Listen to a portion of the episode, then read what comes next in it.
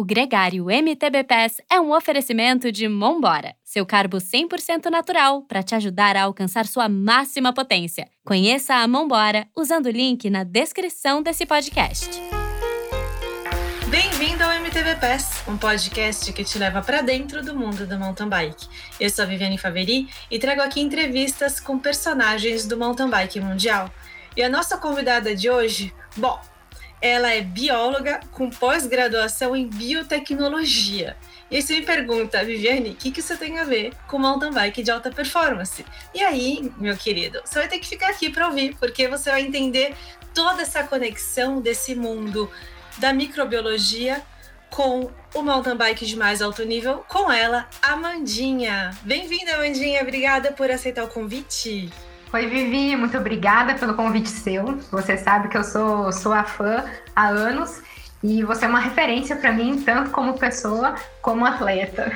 Então, muito obrigada, merci. obrigada pelas palavras, é muito gentil e é muito legal porque eu lembro dessa relação que nasceu nesse lugar de tipo você admirar meu trabalho e, e, eu lembro de te encontrar e você tá tipo muito feliz de me encontrar e cara é muito legal como as coisas se invertem assim eu lembro quando a gente fez um rolê em Itajubá que eu tava feliz de você estar tá lá assim sabe era uma alegria mútua da gente se conectar de eu ver você pedalar ver o seu rolê ver a sua pilotagem ver o seu pedal forte e falar: caraca, meu, é, olha essa troca, olha que lugar privilegiado que eu tô de influenciar pessoas tão fodas, desculpa a palavra, mas é isso.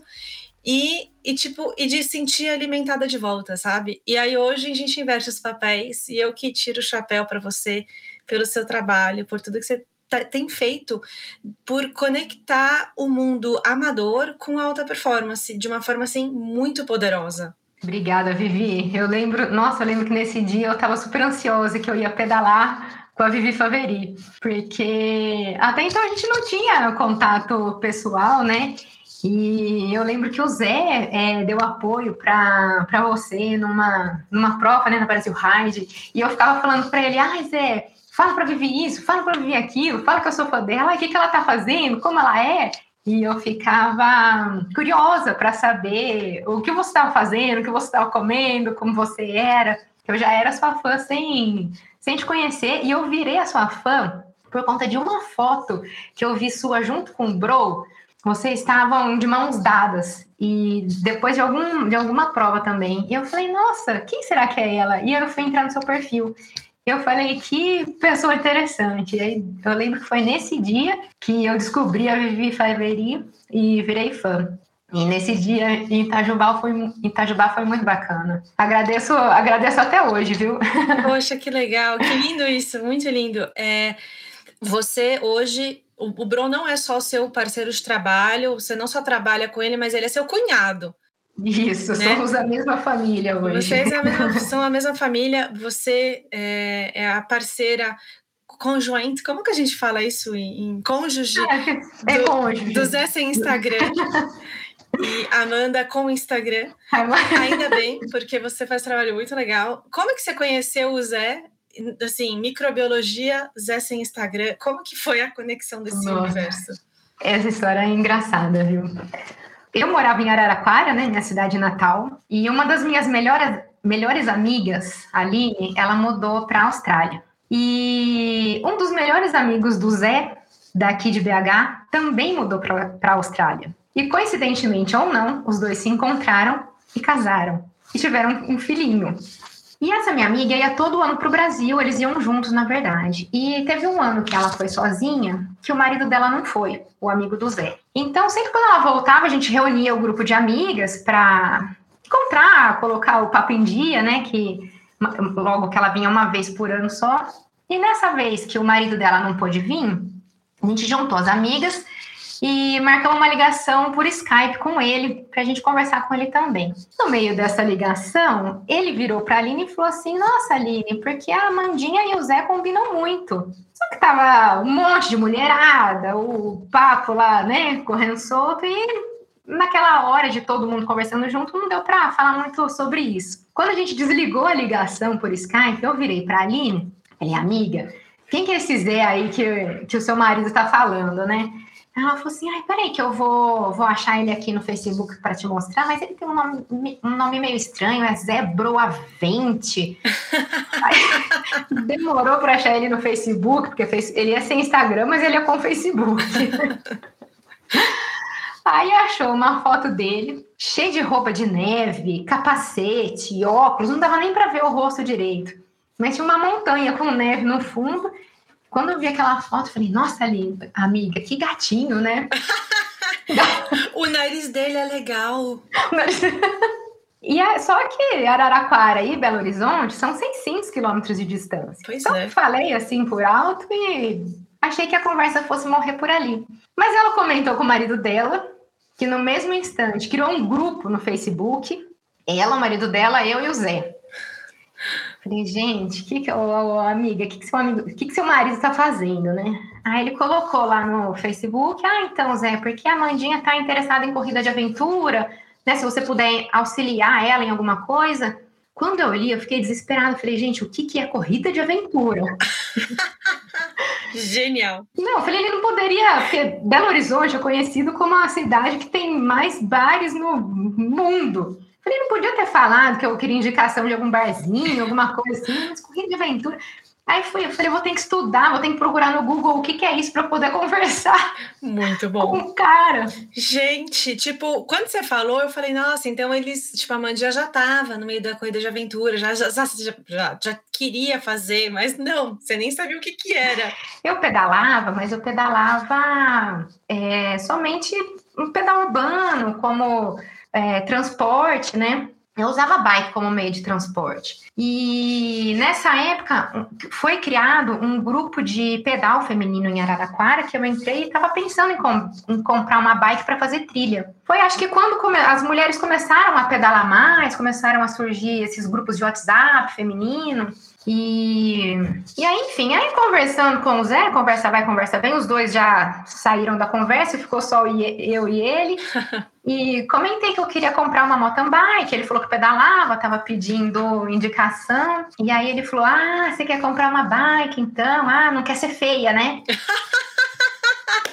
e eu, assim, totalmente Oi? fora do mundo do MTB e não sabia quem era Bro Bruto. Maravilhoso. Não quer ser feia. Não quer ser feia. Eu falei, bom, tem essas pessoas interesseiras, né, que gostam de carro, só quem tem carro importar, não sei o que, vai ver que ele é um desses que só gosta de mulher que tem bicicleta, né? Não sei. É, tipo assim, ah, então a bicicleta vai te dar um, sei lá, um tônus muscular e você vai ficar mais bonita. Não sei, né? É. Poderia ter esse. Hoje, sabendo, a gente sabe que não é esse tipo de julgamento que eles fazem quando eles. Quando... Porque a gente vai falar do vocabulário. Até legal que você já trouxe o, o assunto, já, o, aliás, o vocabulário do Bro já entrou na sua conversa desde o início, né? O português. O português. e aí, quando, quando que você descobriu que o não quer ser feia não significava uma coisa superficial, era só o português ali entrando na conversa? Eu demorei um pouco, porque como eu não estava inserida né, no, no meio do mountain bike, não sabia quem era Bro, e o Zé não me explicava nada, ficou nessa um tempo, né? Aí eu sei que depois. Aí eu comprei a minha mountain bike, fui correndo mostrar a foto para ele. Mandei a foto para ele. Ah, que legal, agora você vai brutalizar nas trilhas. falei, nossa, falei, mas o que será que ele tá achando que eu vou sair é, destruindo a natureza, né? eu virava para minha irmã e falava, esse menino é meio esquisito, né? Falou umas coisas estranhas.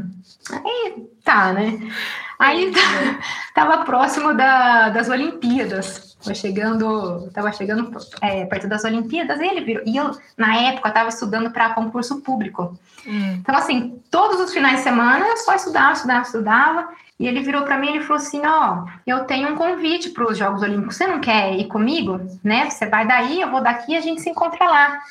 Eu falei: Ah, gostaria muito, mas infelizmente eu não posso, porque eu tenho um, um concurso, eu tenho uma prova próxima do dia e não vou poder. Ele vai fingir. Ah, meu Deus! Falei, nossa, não é possível que ele tá achando que eu tô inventando uma desculpa para não ir, né? Uhum. Aí eu virava para minha irmã e falei, é muito esquisito esse menino, não, não, é normal.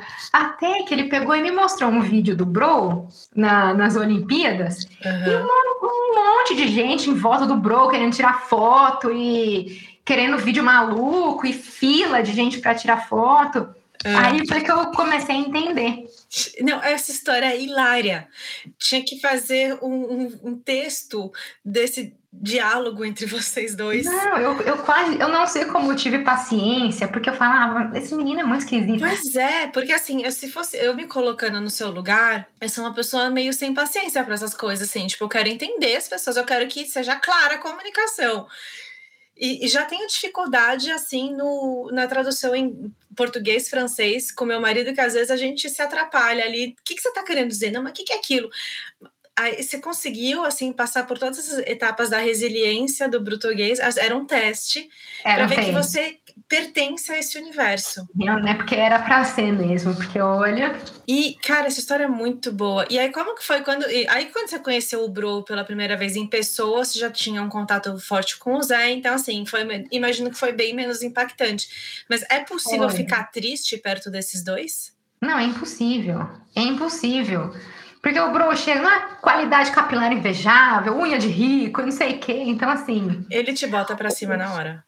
E ele sabe, às vezes você tá triste, não tá nem transparecendo, né? Tá na sua, assim, ele percebe, vem faz alguma coisa e, e muda o seu dia. Essa, essa capacidade que o Bro tem de mudar o dia das pessoas. É, é real, né? É. Ainda o Zé, uhum. né? É, o Zé, às vezes sai eu e ele para pedalar e tem lugares que eu hesito em passar, e desço da bike, não sei o quê. Quando tô com o Bro, eu faço tudo. E aí o Zé fala: é, comigo você não faria isso, né? Comigo você não faz, com o Bro você faz. Então, essa capacidade que o Bro tem de impulsionar a gente é fora do comum. Sim, é, mas a relação conjugal é diferente de todas é. as outras. Não tem como comparar também, né? Não tem. E, mas assim, isso. É, esse é um ponto também, porque eu lembro quando quando eu conheci o Bro, de sentir essa energia. E teve uma fase, assim, de transição do Bro que ele ganhou profundidade nas coisas que ele faz. Ele ganhou, assim, credibilidade, porque ele começou a tocar em assuntos importantes de, técnica, de não só ser forte, de realmente se preocupar com a sua saúde, de se preocupar com a forma como você faz as coisas, né? De fazer alinhado com seus valores. Eu lembro que qualquer, assim, nesse momento, quem não gostava do Bro consegui, mudou a chave, porque as pessoas consegui, ele conseguiu tocar e mostrar que ele era mais, não é aquela positividade tóxica, é aquilo é, é ele, é quem ele é, né? Então é quem ele é e sempre foi assim, Vivi. Você pega uns vídeos dele do, do YouTube antigos, de quando ele não era famoso, é a mesma coisa. Sim. E hoje, dentro de casa, sem estar tá filmando, sem estar tá em rede social, ele é a mesma coisa. Que legal. Entendeu? Então ele não é isso, ele é isso na vida real. e aí, me fala um pouco então da, do seu trabalho, o que, que é a Bro Aventuras e qual que é seu papel lá dentro e como que é trabalhar com o seu cônjuge e com o seu cunhado, considerando também que eles são essas duas pessoas diferentes. Bom, a Bro Aventuras é uma empresa de, de organização de eventos esportivos, né, que é do Zé e do Bro, né, são os dois sócios. E, e eu entro para trabalhar com eles, né? E agora a gente tem uma outra pessoa também que fica, que a gente tem um WhatsApp, e a gente tem uma pessoa também full time respondendo as mensagens do, do WhatsApp, que é a Carol. E ela entrou esse ano recentemente, né? Tá fazendo um ótimo trabalho, hum. mas até então era, era nós três. E o Bro, ele tem um coração muito grande. Então, por mais que a gente faça tudo pro os atletas, pelos atletas, uhum. a gente faz o evento como se fosse fazer uma coisa pra gente. A gente pensa em tudo com, com muito carinho. Uhum. E mesmo assim, sempre ele quer fazer um algo a mais. Eu ainda falo para ele, falo, Thiago, falo, bro, não, não tem mais o que fazer. Ele vai lá e arruma uma coisa a mais para fazer para os atletas. E, então, assim, vocês são uma equipe de quatro que organizam todos os eventos, porque tem várias corridas ao longo do ano em localidades diferentes. E alguns desses eventos são corridas por etapa de mountain bike, ou seja, são coisas que dão muito trabalho de fazer. Vocês são uma equipe de quatro, deve ter, vocês devem ter pessoas contratadas para para os eventos, só Sim. quatro pessoas me parece pouco. É, muito, é muita coisa. Tanto que, por exemplo, a gente faz um evento a cada um mês e meio, mais ou menos, às vezes dois meses. Uhum. Então, às vezes, na cabeça do, do atleta que vai para o evento, né? Chega no dia da prova, já está tudo montado, larga, volta e vai embora para casa e acabou. Às vezes, na cabeça do atleta é aquilo que a gente trabalha e, e pronto, né? Então, uhum. às vezes dá a impressão que a gente trabalha um final de semana só. Imagina. Mas não, né? Acho que todo o trabalho da produção de um evento, um trabalho pré-evento, é, o trabalho durante o evento, que é um trabalho muito intenso, né, de 17, 19 horas de trabalho por dia, quanto o pós, né, que a gente precisa ter um fechamento do evento, uhum. tudo é muito trabalhoso. Então, por exemplo, essa parte inicial de ir atrás de parceiro, de ir atrás do, dos produtos, né, do, é, de quem vai estar com a gente naquele evento, quem não vai, prefeitura, toda a burocracia, aquilo pode, que não pode, e todos os, os trâmites, né, é, burocráticos. Então, ah, essa praça pode fazer isso e isso, mas não pode fazer aquilo. Você pode ter tantos metros de área coberta, ou você não pode ter isso. É, então, cada cidade tem, tem a sua peculiaridade, cada prefeitura tem as suas exigências, né? Uhum. Então, todo, todo esse trabalho prévio, ele é bem demorado, né? Às vezes, às vezes não, ele demora meses, Sim. Né? até fechar o contrato. Entendi. Cara, só para você ter uma ideia, eu trabalho numa empresa de eventos aqui, é um evento em, que acontece no inverno de Quebec. Aliás, fica o convite que eu vejo muito o Bro participando e o Zé, a todos vocês participando desse evento. Chama Pentathlon de Neve. São cinco esportes de inverno e é um evento que é, como a gente tem uma categoria para cada perfil de ser humano que existe, do iniciante uhum. ao profissional ao supermaster, são 10 dias de programação. Ah, e aí a gente, a gente é uma equipe de cinco pessoas que trabalha full time o ano inteiro nesse evento. É muito É muita coisa para ter sobre, é, é, que são 6 mil e, e cacetada participantes por ano. É muita gente. É muita gente, enfim, tem subvenção do governo, do, da província, da cidade, tem os patrocinadores, tem, é, um negócio, é o vigésimo ano, inclusive, esse ano. Ah, que legal. Então, assim, só para ter uma, uma comparação, sabe? Tipo. É muito trabalhoso. É muito trabalhoso fazer um evento. E vocês fazem vários eventos por ano. Então, e ainda mais no Brasil, em vários lugares diferentes, cada lugar tem uma logística, um desafio logístico. Então, assim, eu tiro o chapéu, parabéns. É, e, e eu vejo, eu nunca participei. Eu, olha isso, cara, eu ainda não participei. Ah, tá, tá, devendo essa pra gente, Tô então, devendo. na sua próxima vinda. Morro Brasil. de vontade. E eu vejo meus amigos que participam e quanto isso marca, né? Porque vocês conseguem levar esse DNA da, do Bro, do Zé, né? Quando eu falo do Bro, dos dois, né? Da, da uhum. família Bro. Universo Bro. Do universo Bro. Pra experiência da corrida. Então, a galera é como se o pessoal saísse com um pedacinho de bro, né? É, porque a gente trabalha muito a questão da superação pessoal, né? Então, acho que você se desafiar a fazer aquilo e, e, e ter o bro lá, porque o bro, ele simplesmente no dia da prova, ele vai para o meio do, do percurso e ele fica até o último chegar, entendeu? Então ele ajuda todo mundo. É, ele também está se superando todo ali, né? A, ficando ali o dia inteiro, né?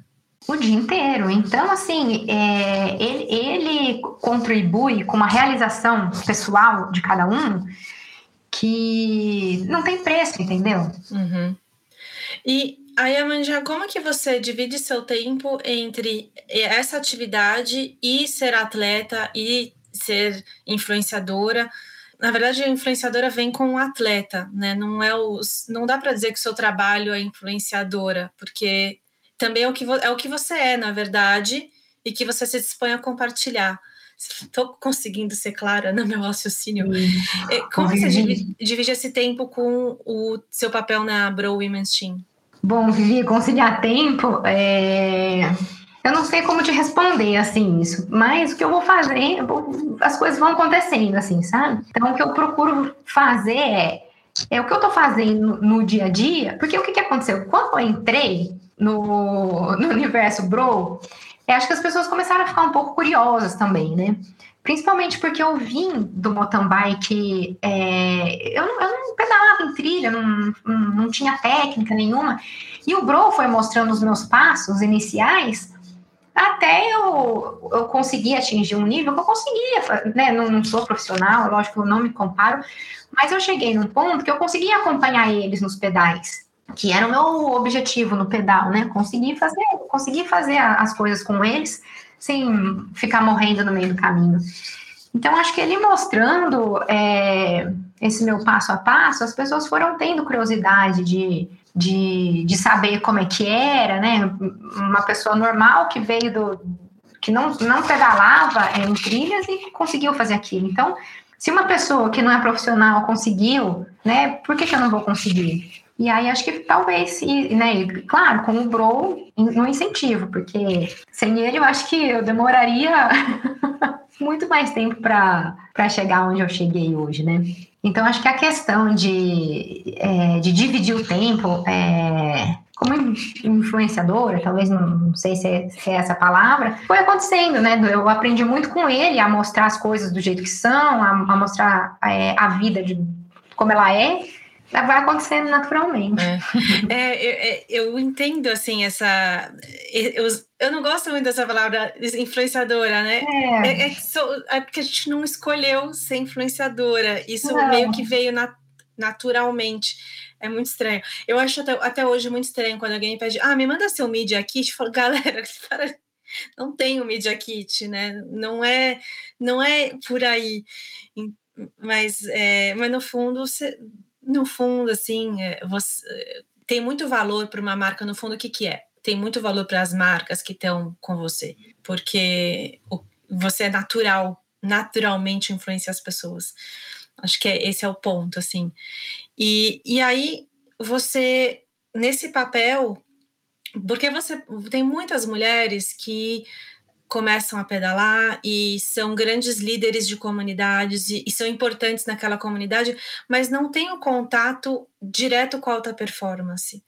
E você tem, assim, você conhece as pessoas, você vai nas competições, você pode não competir na elite feminina, mas do tipo de uma Copa do Mundo ou é, de uma corrida UCI, mas você está presente ali, você sabe o que, que é e você bem é, é, é, é inerente assim, você é a conexão das mulheres amadoras com esse universo. Quem te segue vai saber o caminho para chegar lá, vai encontrar esse caminho natural para chegar lá, se quiser, se for do seu interesse, entendeu? Então, assim, queria você se enxerga como esse elo? Enfim, acho que talvez é, pelo fato de eu estar tá mostrando, né, essa, que nem você falou, essa, uh, esses dois mundos, né, porque eu é, eu faço parte de, de, um mundo do esporte amador, então né, é, é, lógico que eu, quando eu vou para competir, eu, dou, eu sou atleta amadora, mas não é por isso que eu não quero é, ganhar, né? Acho que todo mundo que, que larga quer ganhar. Então, estou sempre fazendo o meu melhor, sempre me desafiando, por mais que né, na, na nossa, no nosso status de é, atleta amador, o pódio pouco importa, né, entre aspas, a gente está sempre querendo ganhar, então a gente está sempre fazendo o melhor. Eu acho que essa é a mesma vontade que um profissional tem, né, querer fazer o seu melhor lá durante a prova. Uhum. Mas eu acho que, que o que eu consigo fazer é, eu vivo, tenho uma vida de atleta amadora, mas consigo mostrar o profissionalismo quando eu, eu estou presente nos eventos, como Copa do Mundo ou é, outra, outras provas que é, com ranking importante, né, para atleta profissional. E eu tô lá mostrando, né, que, que o atleta tá, como o atleta tá aquecendo antes de, de largar, é, como ele chega, né? Como foi o, o que, que ele fez durante a prova, né? Pegou a linha A, a linha B. Então, acho que talvez é, seja essa conexão, né? Eu não vivo o, o, o esporte profissional, mas eu vivo com ele, né? Sim, você é uma profissional que fomenta o universo profissional, do esporte, do mountain bike profissional. Então, assim, no fundo, é, você tá nesse bolo, sim, você tá nessa, nesse universo, você tem um papel importante nesse universo. É, você tá fomentando, você tá trazendo pessoas para o esporte. Então, é, é um trabalho muito importante. Mas eu também vejo que quando você dá apoio para o Zé e para o Bro nas corridas de aventura, poxa, vocês, vocês são para corridas de aventura casca grossa, de nível altíssimo. Vocês são conhecidos no mundo inteiro. É, e você tá lá dando apoio, você sabe fazer, você é competente nisso. Então, é, você performa em alta performance nesse lugar também. É, eu consigo. É, a minha a corrida de aventura de maior distância que eu fiz hoje foi de 150 quilômetros, né? Que eu fiquei 24 horas sem parar de fazer atividade física. Foram 24 horas assim, ininterruptas. Meu Deus. Então, isso foi o máximo que eu fiz. O, o Zé e o Bro, eles já fizeram prova de 500 quilômetros oh my God. ininterruptas. É. é uma coisa assim que não que é, que é, a gente não consegue nem imaginar. Mas quando eu dou apoio para eles, tem provas que, que permitem apoio, tem outras que não. E quando eu dou apoio para eles, eu acabo ficando os 500 quilômetros deles, né, os cinco dias aí mais ou menos, também sem dormir, sem comer direito, comendo o que eles estão comendo. Uhum. Que às vezes são lugares inóspitos, né, que eles vão. E eu durmo no carro a hora que dá e, e mostrar o que eles estão fazendo, o jeito que eles chegam, a condição que eles chegam, né? Então eles uhum. chegam todos sujos, tem hora que eles chegam na chuva. Não é fácil a gente fazer esse trabalho também, porque eu tenho que. Eu também estou cansada, a minha uhum. cabeça está cansada.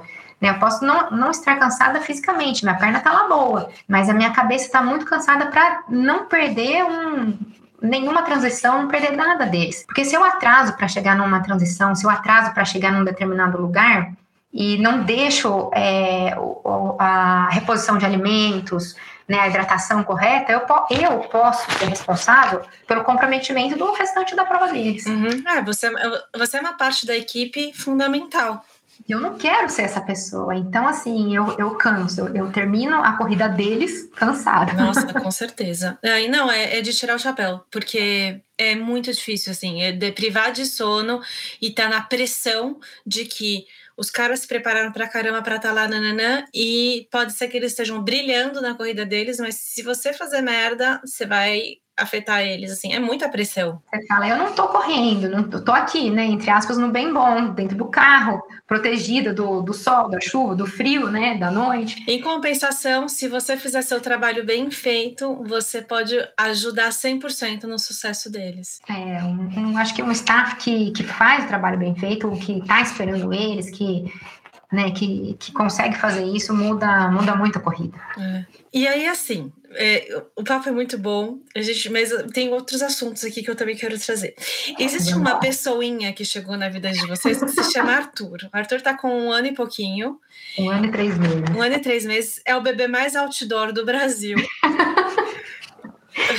Ele é. Já passou a visão em altos picos. E aí eu queria saber o que, que mudou na vida de vocês com a chegada do Arthur e, e, e, e assim, você fala, ah, lógico, tudo mudou, a maternidade, somos pais, temos um, um serzinho aqui. Só que assim, essa pergunta é muito pertinente e legítima. Por quê?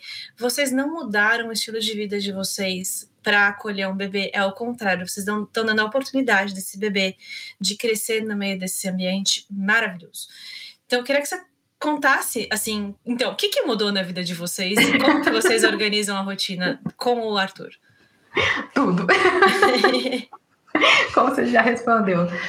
Não, o que a gente faz, né? Porque assim, é, o Zé, ele é um pai muito presente, né? E eu fico muito contente com, por ele ser um pai presente, porque aqui no Brasil acaba que é, a mãe fica responsável por praticamente 100% do, dos cuidados com o filho, né? Uhum. E muito comum, né? Que isso é muito comum. Então, né? A gente tem uma sociedade patriarcal e então é comum que a mãe, por si, só pelo fato de ser mãe, ela já tem uma sobrecarga, né? Por conta da gestação, por conta da amamentação, né? Então a gente já tem uma sobrecarga. E se a gente não tem essa. Eu não gosto nem de falar que é ajuda, porque não é ajuda, né? Eu acho uhum. que é uhum. uma obrigação do pai também. É a participação, né? A participação. É fazer o papel dele. Fazer o papel dele. Então, eu fico muito contente que o Zé é essa pessoa. Então, o Arthur, hoje, ele acorda às 5 horas da manhã. Oh, my God. e tem um papel durante a madrugada que o Zé não consegue fazer, não pode me ajudar, que é o de amamentar. Uhum. É, eu amamento hoje por, por opção, né? Por escolha, não, não dou mamadeira. E, e ele acorda várias vezes durante a noite, então é um, uma coisa que só eu posso resolver. Uhum. Então o Zé descansa durante a noite e eu acabo dormindo picadinho. E 5 horas da manhã, o Arthur acorda. Aí o Zé pega o Arthur, sai com ele do quarto, vai trocar fralda, vai dar o café da manhã dele, sai para passear com os cachorros e leva o Arthur. Uhum. Volta do passeio dos cachorros, aí o Arthur já tá na hora da sonequinha dele. Já, já ficou com sono de novo, porque já aconteceu muita coisa. aí o Zé pega, sai com ele de carrinho, e faz a sonequinha dele, que demora aí mais uns 40, de 40 minutos a uma hora, uma hora e pouquinho. Uhum. Então, todo esse tempo eu tenho para mim, né? Para tomar um bom café, para fazer as minhas coisas. Uhum. Não que seja suficiente, porque acaba que a vida é, é uma loucura. É, é um time trial, né? É um é. contra-relógio eu acho que eu nunca consegui ser tão eficiente em tudo que eu faço uhum.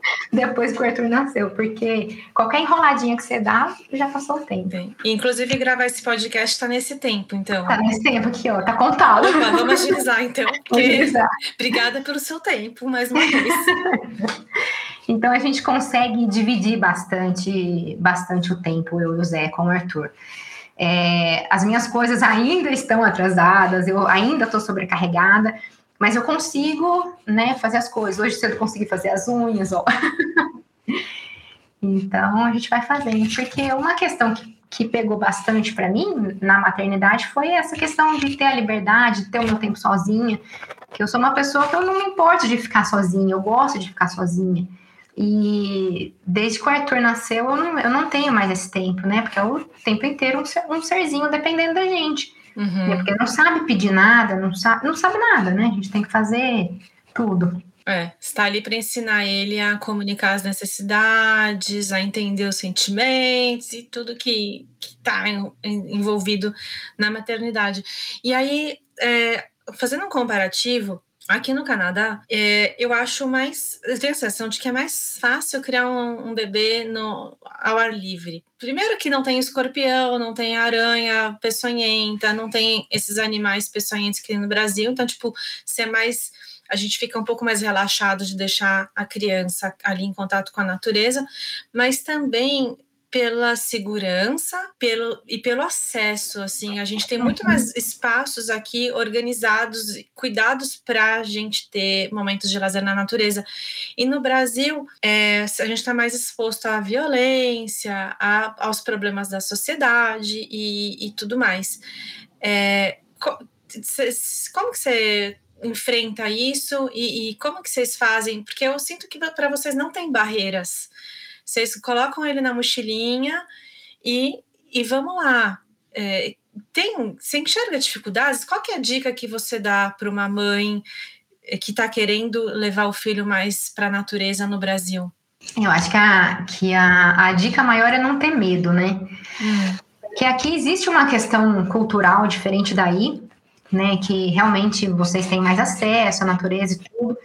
Então tem essa questão cultural que eu acho que é, é, o, que, é o que mais faz os pais irem, irem para fora, né, com, com a criança. Aqui às vezes eu ouço, né, das pessoas falando, ah, cuidado, não sei o quê, mas, né, cuidado com, com um bebê, com uma criança, é 100%, o tempo inteiro.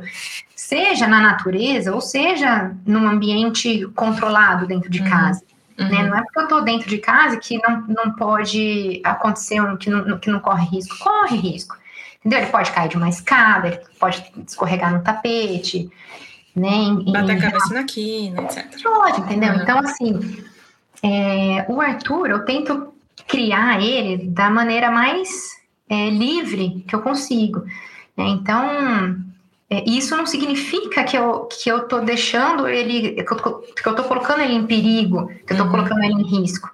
Não, eu tento interferir é, no, na brincadeira dele, nos movimentos dele, o mínimo possível para que ele possa desenvolver né, a coordenação motora, é, a cognição, resolver problemas. Então, se, por exemplo, ele está lá tentando colocar uma pecinha, encaixar uma pecinha eu vejo que ele não consegue, eu, na segunda tentativa eu não vou lá encaixo para ele e falo, ah, aqui, ou tá tentando uhum. subir na bicicleta, não consegue, eu não pego ele e ponho uhum. no começo, eu espero ele é, vir me pedir ajuda. É, se ele não encontra a solução, eu espero ele vir, eu espero ele vir me pedir ajuda.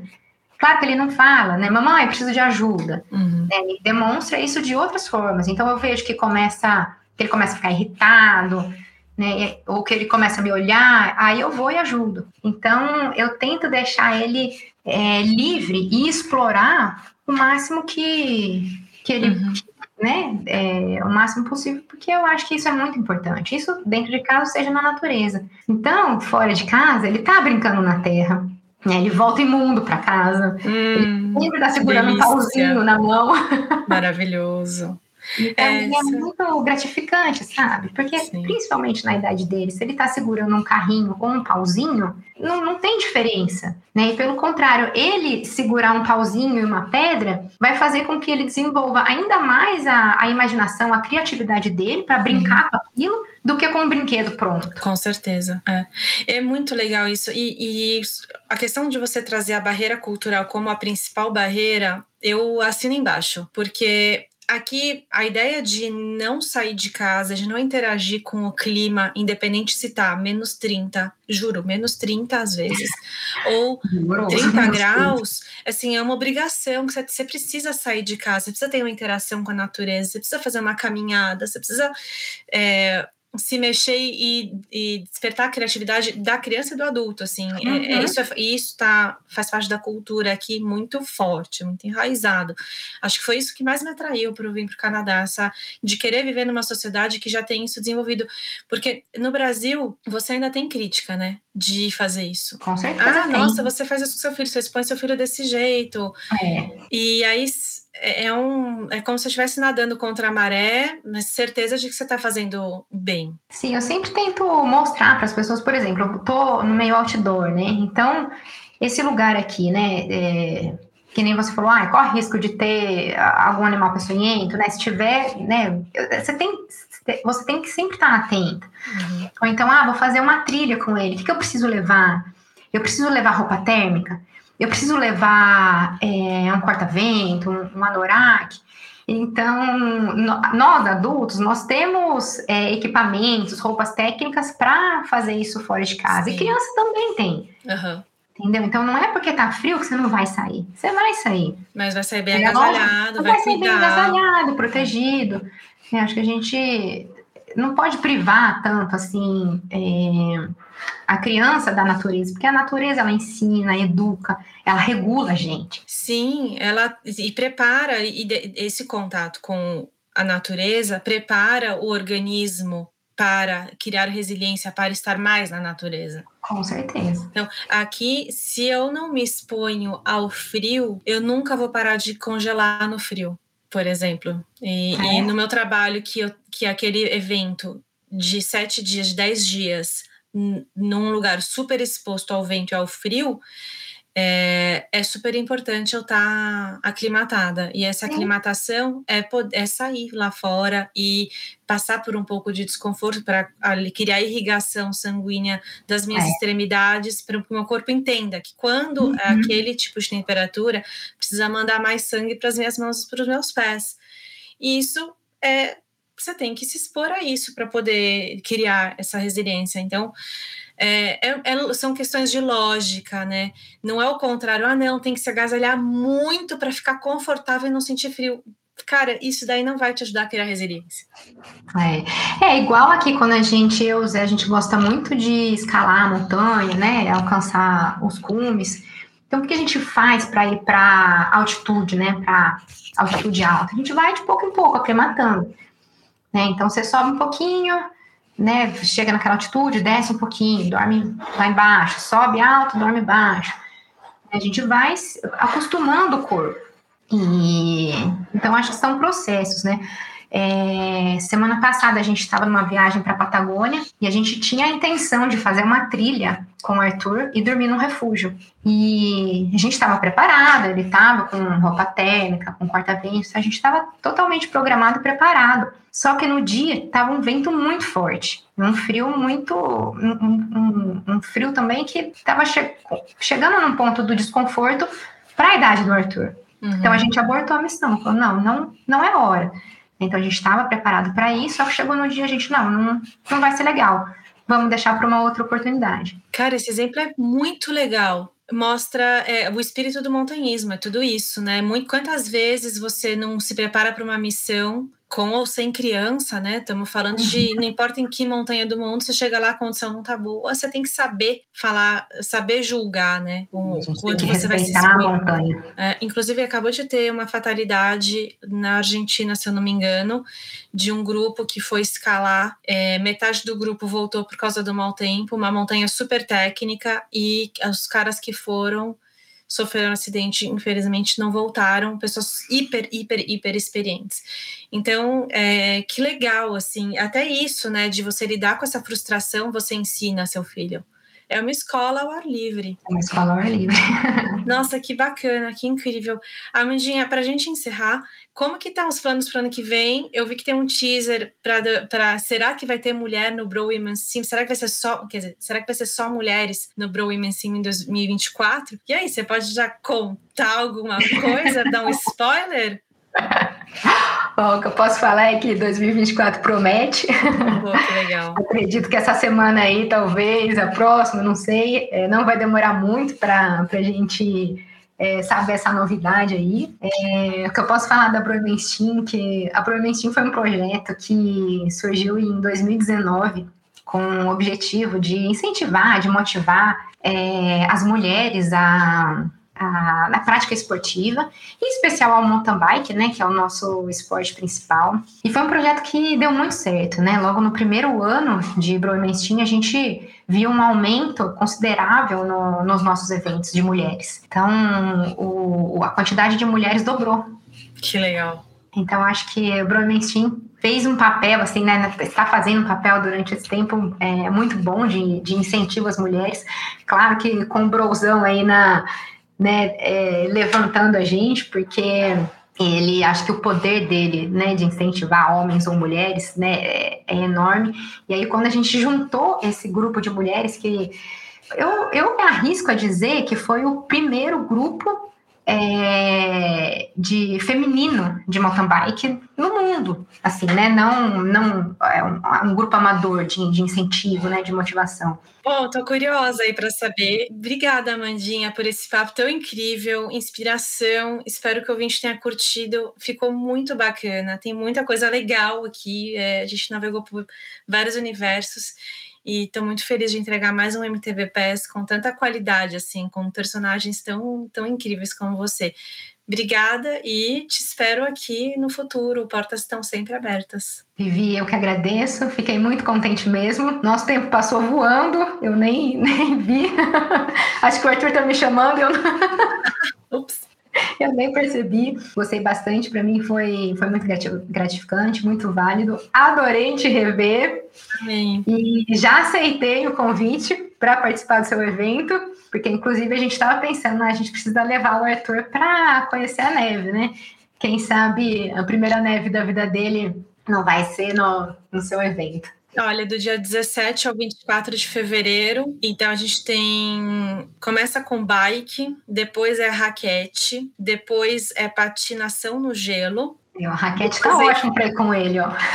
É, e aí termina com corrida na neve. E aí tem o formato em família. É. Você pode vir em família e tipo você escolhe um pouco o tempo que você quer fazer, não tem muito, não tem cronômetro. Uhum. E aí é o melhor evento para você fazer a iniciação nesse tipo de atividade invernal que é que a gente tem aqui, né, o que é o pentatlon e, e enfim, todas as atividades, todos os esportes de neve que tem. Então, te espero aqui em Quebec. Nós iremos com certeza.